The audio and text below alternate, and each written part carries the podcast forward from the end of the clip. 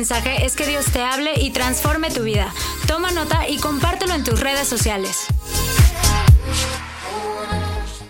Hola, buenas tardes, ¿cómo están? Qué gusto estar aquí y también saludar a la gente que nos ve desde casa. Les mando un saludo muy cariñoso a todos nuestros amigos que nos siguen fielmente, que se conectan cada domingo. Dios les bendiga. Y bueno, aquí presencialmente, súper contento de estar aquí. Veo algunos rostros nuevos y me encanta. La iglesia está creciendo. Ah, en el servicio de la mañana hubo muy buena asistencia y ahora también. Y yo le doy gracias a Dios por ello, porque estamos creciendo como IPB Patria. Gracias, gracias a Dios. Y bueno, ah, como dijo Robbie, estamos cerrando la serie y hemos estado siete semanas aquí estudiando temas importantes y estamos muy emocionados por todo lo que Dios ha hecho. Hace ratito estaba platicando con alguien que me dijo que en su grupo en casa salían testimonios de todo lo que ah, se había aprendido durante las predicaciones y cómo lo habían puesto en práctica y estaban narrando los testimonios de cómo realmente Dios responde la oración cuando nos dedicamos a hacer su voluntad en nuestros hogares. Amén. Entonces yo le doy gracias a Dios por ello. Entre las cosas que vimos en esta serie, hablamos de las personas más importantes en el lugar más importante de la tierra y cómo podíamos crear un ambiente en casa que hiciera que nuestra familia, nuestros seres queridos, nuestros hijos llegaran a casa y se sintieran bienvenidos y sintieran como que la persona que lo recibe, que puede ser papá o puede ser mamá o puede ser alguien más en la familia, que realmente les hicimos el día al llegar a casa y hablamos un poquito de esto. También hablamos del poder de las palabras y cómo nuestras palabras pueden destruir, pueden desanimar, pueden marcar de por vida o pueden trazar un destino, ¿sí? Cuando hablamos cosas positivas y profetizamos y, declaramos en fe eh, cosas que aún todavía no son, pero que llegarán a ser. Entonces tocamos este tema tan importante. ¿Están de acuerdo conmigo? También hablamos de la gracia, de la gracia de Dios como el, centro del hogar, una actitud de gracia en la cual el perdón es, cosa de todos los días, en lo cual ah, podemos ser quienes somos, ¿verdad? Y, llegar delante de nuestro hogar y recibir gracia y amarnos unos a otros, perdonarnos, mostrar gratitud y bueno, todo lo que se depende de este concepto tan poderoso que es la gracia de Dios. Amén. Luego tocamos ese tema no tan sencillo de la disciplina y de lo importante que es la disciplina en casa, una disciplina en amor. Hablamos de una disciplina que prepara a los hijos no solamente para obedecer en casa, sino para más adelante en su vida obedecer a Dios, porque se traduce, ¿verdad? Se hace la transición de la obediencia en casa a la obediencia a Dios. Cuando enseñamos a nuestros seres queridos a obedecer, entonces les estamos preparando para que obedezcan a Dios y su vida será de mucho mayor bendición. Amén. También hablamos de que nuestros hogares pueden ser, pueden ser lugares sombríos y tensos o pueden ser lugares divertidos. Y de cómo la diversión es tan importante. Pudiendo escoger, no sé, los 30 temas que pudiéramos dar, escogimos siete. Y entre ellos pusimos este de la diversión porque creemos que es muy importante que a nuestros seres queridos quieran llegar a casa porque es un lugar divertido y no un lugar tenso de, pleitos y de reclamos todo el tiempo. Amén. Y también en la semana pasada hablamos de nuestros hogares como un lugar de refugio. Un lugar donde allá todas las tensiones de allá afuera podemos llegar a, tocar base en casa y entonces recibimos amor y aliento y recibimos comprensión y recibimos aceptación de todo lo que sucede allá afuera. Y ustedes saben todas las presiones que hay para gente de todas las edades, pero cuando regresas a casa encuentras un lugar de refugio donde puedes ser quien eres, donde puedes preguntar lo que sea y puedes expresar lo que sea, porque no habrá este, como represalias. ¿Sí me explico? Puede que haya situaciones que requieran corrección, pero habrá siempre un ambiente de amor y de calidez. Y esto es lo que estuvimos hablando y se pasaron estas siete semanas y hoy cerramos. Pero estamos confiando en que todo lo que recibimos lo estaremos poniendo en práctica como ya lo estamos haciendo y esto será algo muy, muy poderoso en nuestras vidas como lo está haciendo. Amén. Hoy queremos hablar de cómo papá y mamá son los sacerdotes. Tomando la imagen del Antiguo Testamento, son los sacerdotes del hogar o los pastores del hogar. Y queremos tocar ese tema el día de hoy para cerrar, para concientizar, para desafiar, para animar y para mostrar qué gran privilegio es que Dios nos conceda ser líderes en nuestro hogar y que no es algo pequeño. Muchas veces cuando hablamos de liderazgo decimos, bueno, todos los líderes, y bueno, si tú no eres líder en la empresa o en la política o en, la educación, pues eres líder en casa, pero como premio de consolación. Y quiero decirte que hoy tenemos que cambiar ese concepto, porque el liderazgo más importante que puedes ejercer es el liderazgo familiar. De nada sirve que seas un gran líder en el ámbito de la empresa, de la educación, de la iglesia, si no eres un líder en casa. Entonces, ese es el liderazgo más básico. Yo espero con el favor del Espíritu Santo y he estado orando por ello, poder comunicar un poquito de la importancia de esto. Amén. De hecho, quiero comenzar con una gran declaración que ya no les va a sorprender porque lo hemos mencionado aquí. Y esa declaración es que el hogar y la familia fueron lo primero que Dios creó antes que la iglesia y la familia en Cristo. Dios creó el hogar y la familia. Y con esto no estoy diciendo que la iglesia no es importante ni la familia en Cristo. Claro que no estoy diciendo eso, porque muchas veces la familia en Cristo suple lo que nuestra familia de origen no nos pudo dar y es maravilloso. Pero la verdad es que lo primero, la primera institución que Dios creó fue la familia y el hogar. ¿Ok? Y esto antes de que, hiciera la iglesia. En Génesis 1, 27 y 28 dice, así que Dios creó a los seres humanos a su propia imagen. A imagen de, de Dios los creó, hombre y mujer los creó. Luego Dios los bendijo con las siguientes palabras, sean fructíferos y multiplíquense, llenen la tierra y gobiernen sobre ella. Dios primero instaura la familia y luego le dice al hombre que gobierne sobre la tierra. Ese gobierno comienza en casa. Ese es el nido de donde sale todo lo demás. Entonces, aquí vemos cómo Dios hace primero a la familia y luego todo lo demás. Amén. Y bueno, también otra gran, declaración importante es que antes de que hubiera sacerdotes profesionales estaban papá y mamá. Ustedes saben que el sacerdocio del Antiguo Testamento fue, eh, fue instaurado a través de la tribu de Leví. ¿Se acuerdan que los descendientes de Leví, los descendientes de Aarón, los levitas, por eso les llamamos así, porque son los descendientes de una de las tribus de Israel?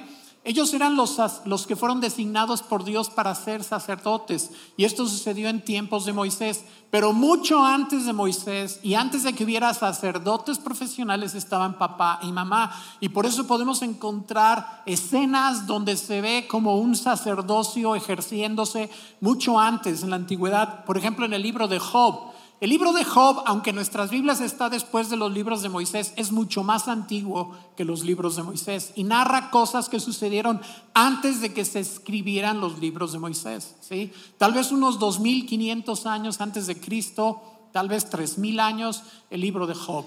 Y ahí dice en Job capítulo 1, versículo 5, hablando de los hijos de Job que a veces se juntaban como familia y festejaban, dice, cuando las fiestas terminaban, a veces después de varios días, o sea que eran bastante reventados los hijos de Job, dice, Job purificaba a sus hijos, les daba agua mineral, no, no es cierto.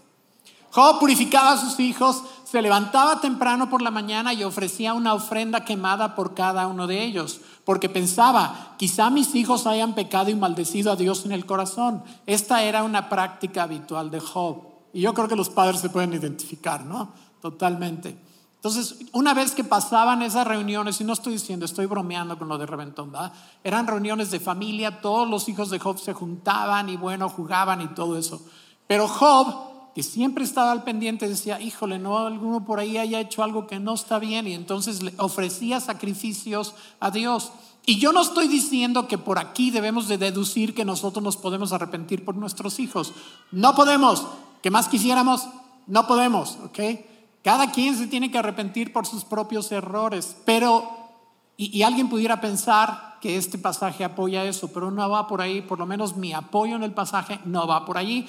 Lo único que quiere decir es que papá y mamá en su función de ofrecer sacrificios espirituales a Dios interceden por sus hijos. No podemos arrepentirnos por ellos y que, eso perdone sus pecados, pero podemos orar para que Dios les conceda arrepentimiento y que si están haciendo algo que no está bien, puedan acercarse a Dios y resolverlo. Amén. Y esta es una función súper importante. Yo quisiera preguntar, de hecho, ¿cuántos de ustedes lo hacen? ¿Cuántos de ustedes oran por sus hijos y le dicen al Señor, Señor, y si está equivocado o si saben que algo no está tan bien en sus vidas, le dicen, Señor, concédele que se dé cuenta? ¿Cuántos de ustedes? Oran así por sus hijos, pidiendo por ellos y pidiendo cuando tal vez se, desvían un poquito, cometen algún error y ustedes van allí y esa es una función sacerdotal de intercesión delante del trono de Dios. Amén. Muy bien. Ah, otro ejemplo es Noé. Dice en Génesis 8, 20 y 21, dice, luego Noé construyó un altar al Señor y allí sacrificó como ofrendas quemadas los animales y las aves que habían sido aprobados para este propósito. Al Señor le agradó el aroma del sacrificio y se dijo a sí mismo, nunca más volveré a maldecir la tierra por causa de los seres humanos, aun cuando todo lo que ellos piensen o imaginen se incline al mal desde su niñez. Nunca más volveré a destruir los seres vivos. Y entonces ahí estaba Noé haciendo de alguna manera propiciación por sus propios pecados, sus errores, por los pecados de la humanidad, pero estoy seguro que sus hijos estaban alrededor de él y estaban incluidos en este sacrificio. Amén. Entonces, papá y mamá, mucho antes de que hubiera sacerdotes profesionales de la tribu de Leví, mucho antes de Melquisedec, mucho antes de todas estas situaciones, papá y mamá ejercían el oficio sacerdotal, llevando sacrificios delante de Dios, intercediendo por su familia y también, como vamos a ver ahorita, instruyéndoles, guiándoles en oración y todo este tipo de cosas importantes. Amén. Otra declaración importante es que ah, la verdad es que cada uno de nuestros hogares es como una pequeña iglesia. ¿ok?, el otro día estaba yo en una boda y había varios pastores allí, se casó un, pastor de la ciudad y había varios pastores y uno de ellos, un amigo mío, me dijo, oye, el otro día me pasaron un dato que en Guadalajara hay como 300 iglesias. Yo le dije, yo creo que debe haber mucho más.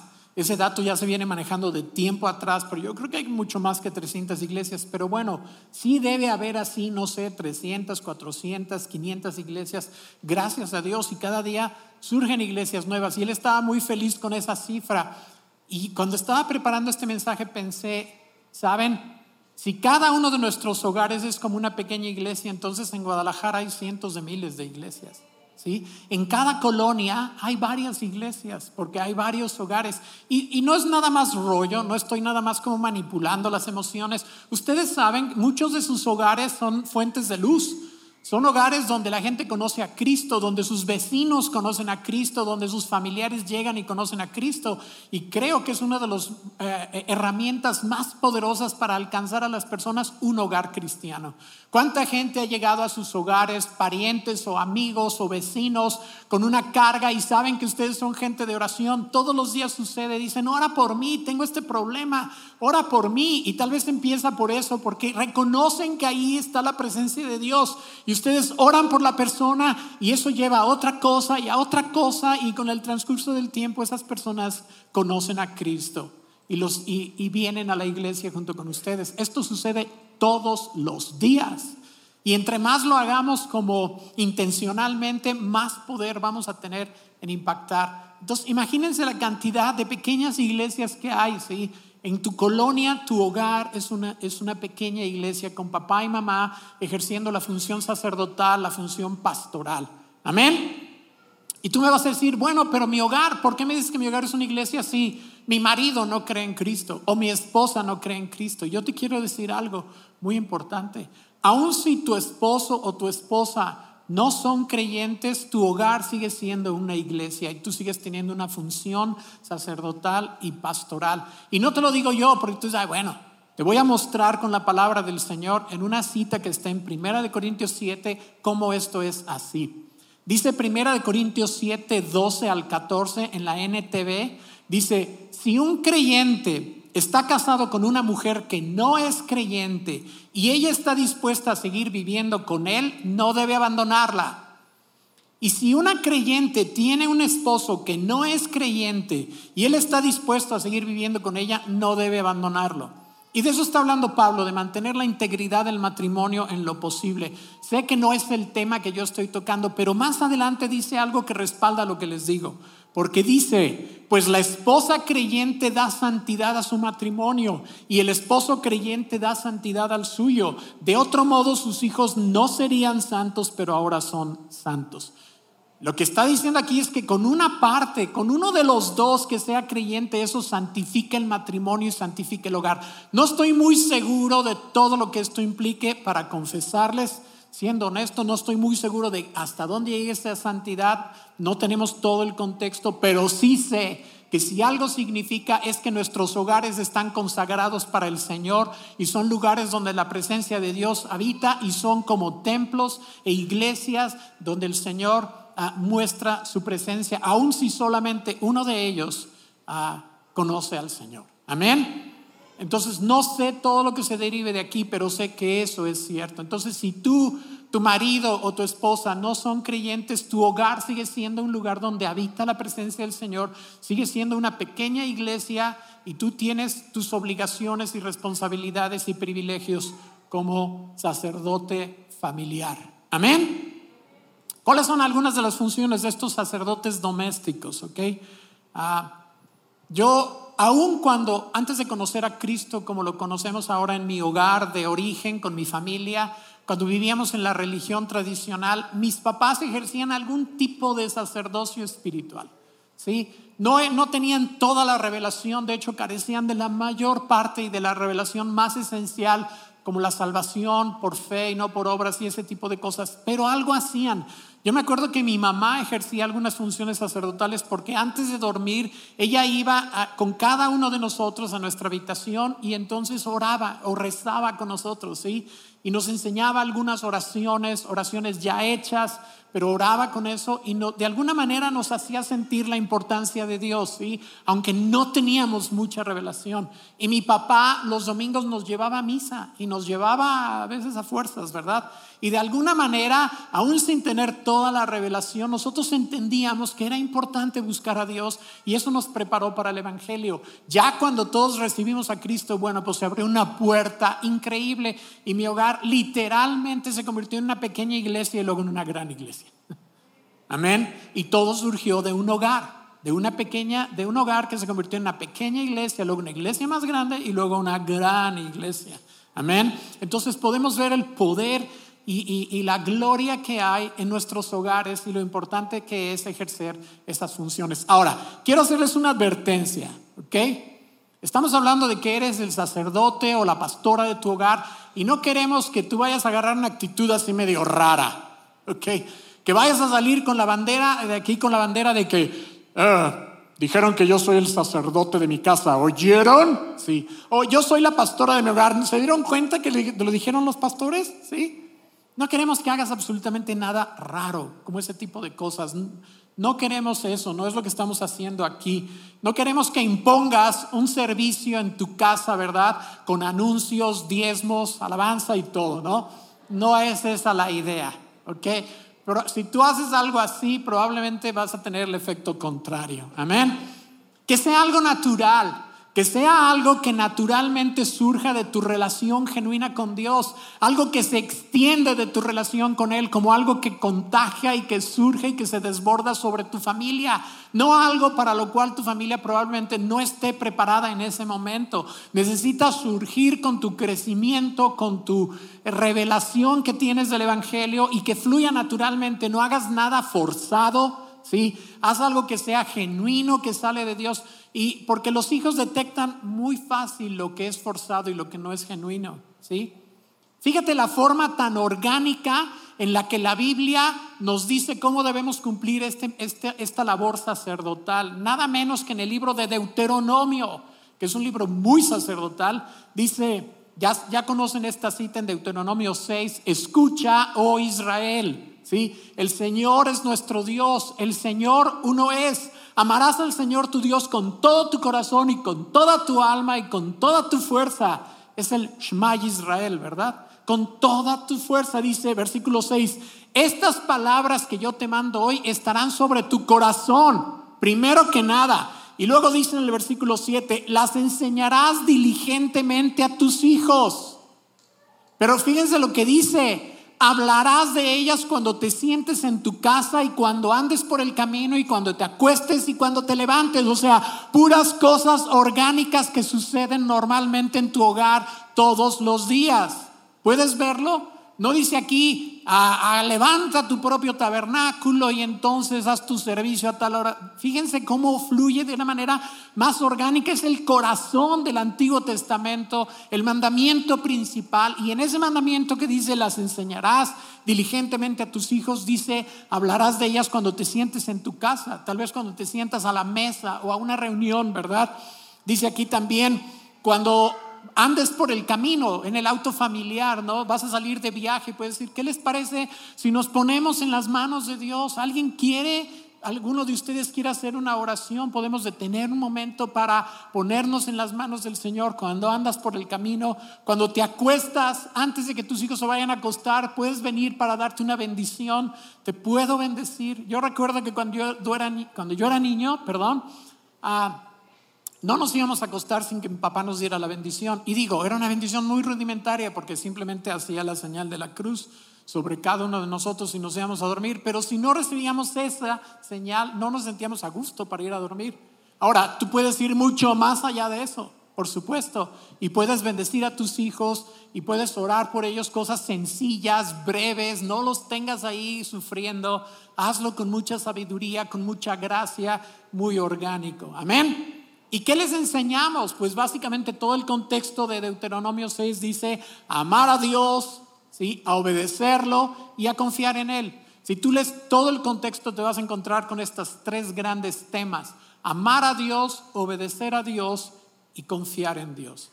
Con tu vida, con tu testimonio, con tus palabras oportunas, enseña a tus hijos a amar a Dios, a obedecer a Dios y a confiar en Dios. Amén. Una de las labores más importantes es esta de llegar delante de Dios. Los sacerdotes en el Antiguo Testamento se presentaban delante de Dios. El sumo sacerdote una vez al año en el lugar santísimo y todos los días en el resto del templo los sacerdotes estaban buscando la presencia de Dios. Ah, dice el Salmo 51, 16 y 17, hablando el rey David a Dios, tú no deseas sacrificios, de lo contrario te ofrecería uno. Tampoco quieres una ofrenda quemada. El sacrificio que sí deseas es un espíritu quebrantado. Tú no rechazarás un corazón arrepentido y quebrantado, oh Dios. Salmo 51. Cuando David metió la pata de la manera más garrafal en su vida y se metió con Betsabé y mandó matar indirectamente a su marido, él se dio cuenta de que los sacrificios de animales no eran suficientes.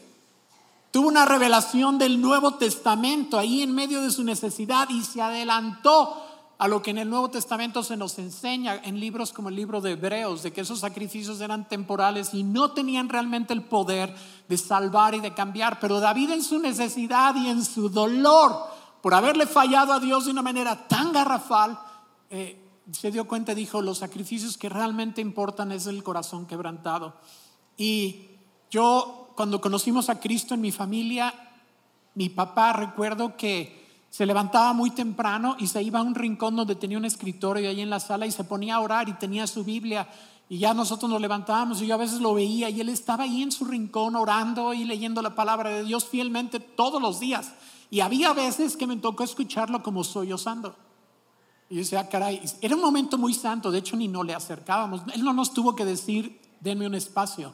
Era un momento súper santo. Yo me imagino que cuando estaba ahí muchas veces sentía el peso de su responsabilidad y sus errores y pedía perdón a Dios y limpiaba primero su vida y su corazón antes de pretender limpiar nuestras vidas y nuestros corazones. Amén.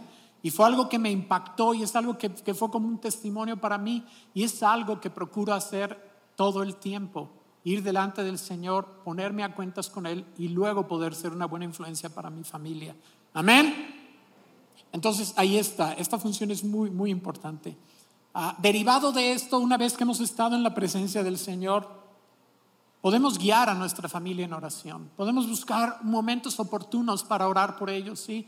eh, ustedes saben cuando están así buscando la oportunidad a la hora de la comida o si hay un festejo o un cumpleaños o algo, buscar ese momento donde, donde oras y bendices a la persona que cumplió años, a tu hijo, tu hija, tu esposa, tu esposo y, haces algo ahí de un momento como tan ordinario y tan común, haces algo súper ah, de, la presencia de Dios. Amén.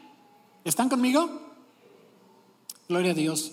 Ah, entonces guiamos a nuestra familia en la oración. Algo súper importante es ah, la enseñanza. Ya lo vimos, pero tengo esta otra cita de Proverbios 22, 6, donde dice, instruye al niño en el camino correcto y aún en su vejez no lo abandonará. ¿Ok? Y no quiere decir que tengas que hacer un salón de clases de tu casa, no, no necesariamente quiere decir eso, ¿sí? Pero quiere decir que tú conoces los momentos oportunos ¿Sabes cuándo es el momento oportuno de que estás a lo mejor cotorreando o estás en la cena al final del día platicando con tu familia o con alguno de, tus, de, tu familia y estás ahí platicando y de repente sabes que es un momento para instruir y sacas tu cachucha de sacerdote y te la pones? Sí. No literalmente va, no os vais a espantar. Te pones tu cachucha de sacerdote y reconoces que es el momento. Entonces, mira, mijito, ven, déjame, déjame decirte algo. Y el Espíritu Santo entra ahí, ¿sabes? Y empiezas a hablar y empiezas a instruir. Y puedes terminar haciendo una oración sencilla. Amén.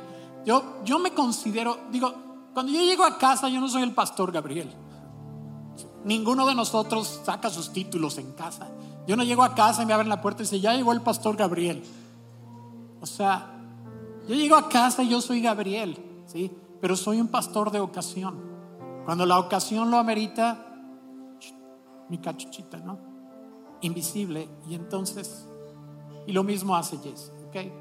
Entonces, siendo oportunos y, siendo pastores de la ocasión, bendiciendo las reuniones especiales, ah, ser el sacerdote de la familia es un privilegio, no es una obligación que se haya que resentir. Tercera de Juan 4 dice, no hay nada que me cause más alegría que oír que mis hijos siguen la verdad. ¿No es cierto esto para cada uno de los padres? No hay nada que me cause más alegría que oír que mis hijos siguen la verdad. ¿Y qué es lo que nos causa más tristeza? Lo contrario, ¿verdad? Cuando alguno de los hijos no sigue la verdad. Es lo que más entristece. Pero la mayor alegría es saber que ellos ah, siguen la verdad. Amén. Entonces, en estos tiempos, la familia está asediada. La familia está bajo fuego. Ustedes lo saben. Estaba hablando el otro día con, nos recuerdan a Miroslav y Ana Raquel, Miros y, Ana Raquel, de aquí de Patria, que se fueron a vivir a Croacia. Estaba platicando con él, platico con él más ahora que está en Croacia, ¿lo pueden creer? La maravilla de la tecnología. Y me decía, no tienes idea, Gabriel, de cómo en, estos lugares de Europa el concepto de familia ha desaparecido casi por completo. O sea, los chavos no tienen concepto de familia y lo único que quieren es huir de sus hogares. Y en cuanto a formar familia, no tienes una idea de lo que eso pueda significar. Probablemente no tiene nada que ver con lo que nosotros pensaríamos que, es formar una familia. Entonces, la familia está bajo fuego y la mejor manera de preservar la familia es trabajando en ella día tras día. El lunes los varones de, Patria y los de Norte nos juntamos aquí en Patria y estuvo Yesaya y nos habló increíble. ¿Cuántos estuvieron? Estuvo increíble, ¿verdad? Se aventó un mensajazo que decía que lo que contaba en la vida era una larga obediencia en la misma dirección. Y fue como nos dijo, es que nosotros queremos todo instantáneo. Y en, en la familia los frutos tardan años en darse. ¿sí? Y, se trata de una larga obediencia en la misma dirección. Y esto es lo que va a transformar nuestros hogares y nuestras familias. Si nosotros persistimos, perseveramos, si no nos desanimamos, no importa los desafíos que tengamos, tal vez alguno de ellos no está siguiendo en este momento los caminos de Dios, tal vez su mentalidad se ha hecho muy diferente o muy contraria a lo que tú crees, no te desanimes. Tengo 40 años de pastor y he visto familias que los hijos han llegado a cierta edad y se han revelado y se han apartado de los caminos de Dios. He estado con padres, he orado con padres que derraman lágrimas y no entiendo cómo, si desde pequeñito lo instruimos y hemos pasado tiempos de mucho dolor solo para unos años después ver a esos hijos e hijas regresar a los pies del Señor con mayor pasión que nunca y ser utilizados por Dios de una manera impresionante. Entonces tengo una perspectiva larga y esa perspectiva larga, de una larga obediencia en la misma dirección, esa perspectiva me da toda la confianza para animarte y decirte que si aún estás en un desafío con algún miembro de tu familia, no te desanimes, porque el Señor es fiel y los frutos en el hogar tardan tiempo en darse. Y yo no sé cuánto de la gracia de Dios hayas experimentado, no sé cuáles son las, las, circunstancias en tu hogar, pero sé que la gracia de Dios está allí porque tú estás aquí hoy. Y eso me dice que tú amas y valoras al Señor por encima de todo y porque has estado estas semanas recibiendo estos mensajes. Así que yo te animo, te animo en el nombre de Cristo a que cobres fuerza y te mantengas día tras día en lo que crees y que confíes y que sepas que el Señor va a hacer la obra que tú no puedes hacer, pero tú con tus oraciones y tú como un sacerdote o una pastora en tu casa puedes, puedes y vas a ver el fruto de todo tu esfuerzo y de toda tu fe. Amén. Nos podemos poner de pie.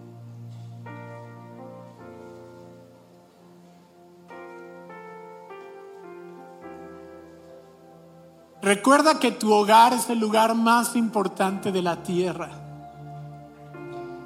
Si algo se te queda en tu corazón, tu hogar es el lugar más importante de la tierra. Y ahí vas a ver los milagros más gloriosos y los testimonios más grandes en tu hogar. Amén. Antes de orar por ti, yo quisiera dar la oportunidad para aquellas personas que están acercándose al Señor que a lo mejor han estado viniendo a la iglesia, tienen poquito, están aquí hoy por primera vez, o que han estado viniendo y que han estado como recibiendo un mensaje y tal vez no han tomado una decisión de, de, entregar su vida a Cristo. Yo quiero dar la oportunidad. Saben que cada domingo abrimos un espacio, pase lo que pase, porque sabemos que algunos de ustedes están escuchando la voz de Dios. Algunos de ustedes están acercándose al Señor y tal vez algunas cosas son muy nuevas para ustedes, pero están empezando a captar que Jesucristo hizo algo tan trascendental que cambió nuestro destino eterno. Tal vez han estado aquí y han dicho, no entiendo todo lo que dicen aquí, pero entiendo que Jesucristo hizo algo de proporciones increíbles. Hace dos mil años en esa cruz hizo algo que no que no puedo captar totalmente, pero que tiene que ver conmigo, que tiene que ver con mi salvación, que Jesucristo tomó mi deuda en la cruz y la pagó completamente, mi deuda con Dios, y que me está ofreciendo salvación eterna si tan solo yo puedo confiar en Él.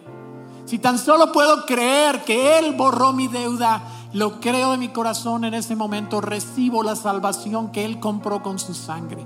Si tú estás ahí en ese momento, yo quiero invitarte a que recibas al Señor y le digas, sí, lo creo, de una manera formal. Él siempre está esperando que le, diga, que le demos un sí, muy consciente, muy marcado. Amén. Si tú estás aquí hoy y quieres recibir a Cristo en tu corazón, te voy a pedir que levantes tu mano ahí en tu lugar. Levanta tu mano y permíteme hacer una oración por ti. Tal vez aquí estás y has estado acercándote a Él, si tú quieres recibir a Cristo, si quieres tomar esa decisión y dar ese paso, ahí en tu lugar, levanta tu mano. Los demás podemos inclinar nuestro rostro y dar un momento de privacidad, pedir al Espíritu Santo que Él haga la obra y que Él toque los corazones. Si tú quieres decirle al Señor, Señor, te recibo en mi corazón, acepto tu salvación, acepto el perdón de mis pecados absoluto en la cruz y recibo tu salvación. Levanta tu mano ahí en tu lugar, déjame hacer una oración por ti. Amén. Hay alguien que quiera hacerlo. Si levantaste tu mano, te puedo pedir que pases aquí al frente un momentito. Yo sé que no dije que te iba a pasar al frente, pero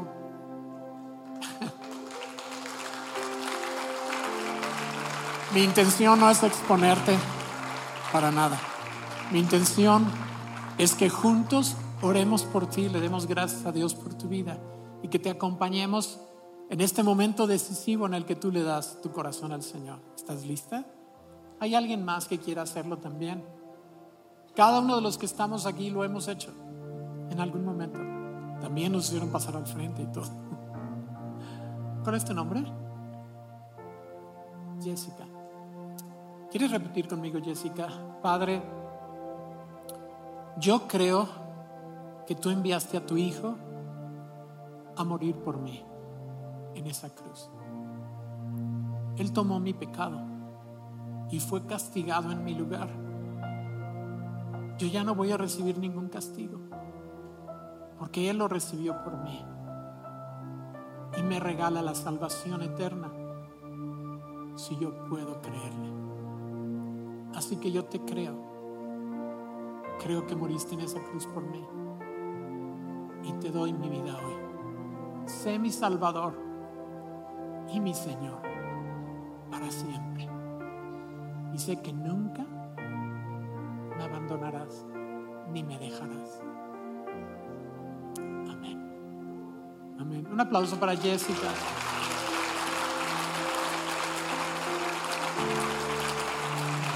¿Puedes acompañar a Claudita un momentito?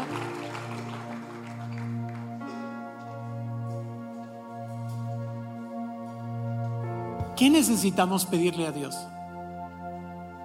¿Qué piensan que necesitamos pedirle en este momento tan especial?